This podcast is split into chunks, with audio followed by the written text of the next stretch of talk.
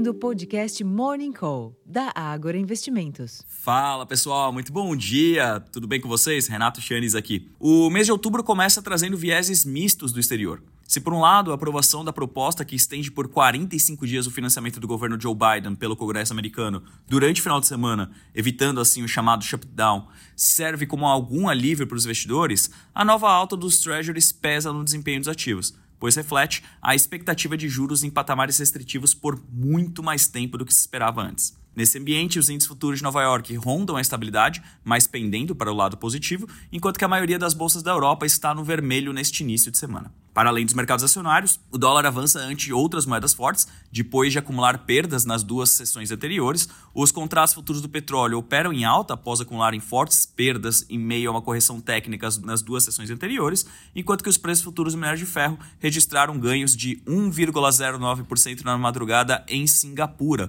cotados equivalente a 118 dólares e 45 centes por tonelada. Lembrando que, em virtude da Golden Week, não há referência do mercado chinês nos próximos dias. Diante disso, o último trimestre do ano começa sem um grande catalisador para os ativos locais.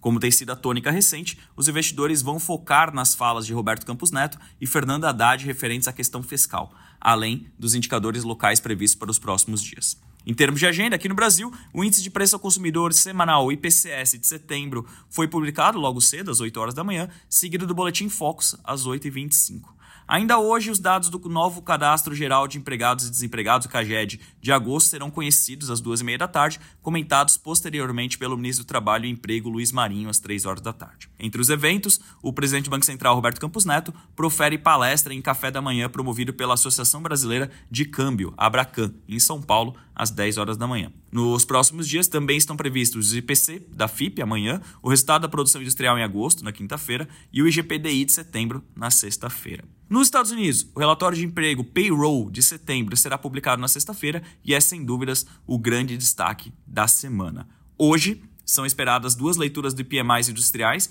em setembro da S&P Global, às 10h45, do ISM, às 11 horas da manhã. Entre os dirigentes do Fed que se pronunciarão hoje estão Jerome Powell, ao meio-dia, Michel Barr, 2 horas da tarde, John Williams, às 2 e meia da tarde, e Loretta Mester, às 8 e meia da noite. E por fim, na Europa, o PMI industrial alemão subiu de 39,1 pontos em agosto para 39,6 pontos em setembro, ficando abaixo da estimativa preliminar e da previsão de 39,8 pontos em ambos os casos. Enquanto isso, o PMI industrial da zona do euro caiu de 43,5 pontos em agosto para 43,4 pontos em setembro, confirmando a estimativa preliminar e a expectativa de mercado.